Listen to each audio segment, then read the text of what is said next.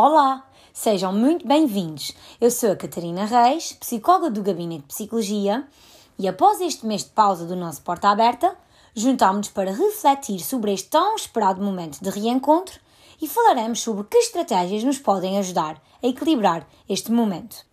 Iniciar um novo ano letivo e regressar ao trabalho após as férias ou após o teletrabalho são momentos que exigem uma adaptação. É normal existirem sentimentos de medo, de insegurança e de desconforto. Medo do desconhecido e do imprevisível. Insegurança por não sabermos se o nosso desempenho irá corresponder às expectativas. E desconforto porque as máscaras passaram a fazer parte da nossa vida. Estas emoções e sentimentos fazem com que andemos em constante estado de alerta.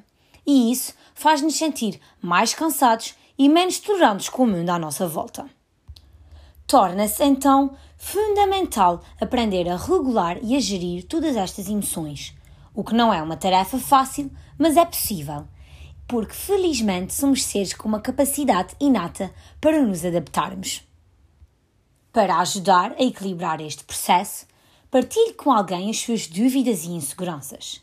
Escute o seu filho ou a sua filha e tranquilize os seus sentimentos ajude-o a retomar as suas rotinas e a equilibrar tempos de trabalho com tempos de lazer.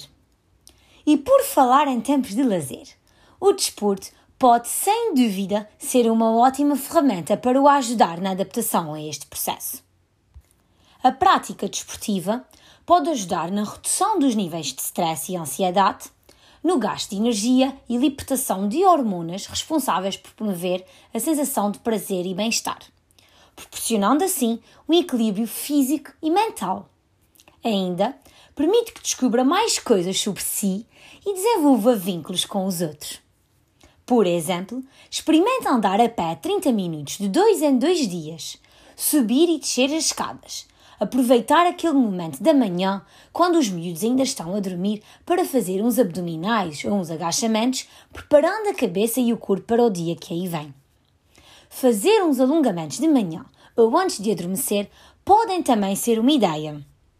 Se quiser partilhar connosco as suas estratégias criativas que utiliza para cuidar do seu corpo e da sua mente, mantendo um equilíbrio durante este processo, escreva-nos para o e-mail psicologia.cpestoril.pt e para este mesmo e-mail podem também enviar sugestões de temas que gostassem de ouvir.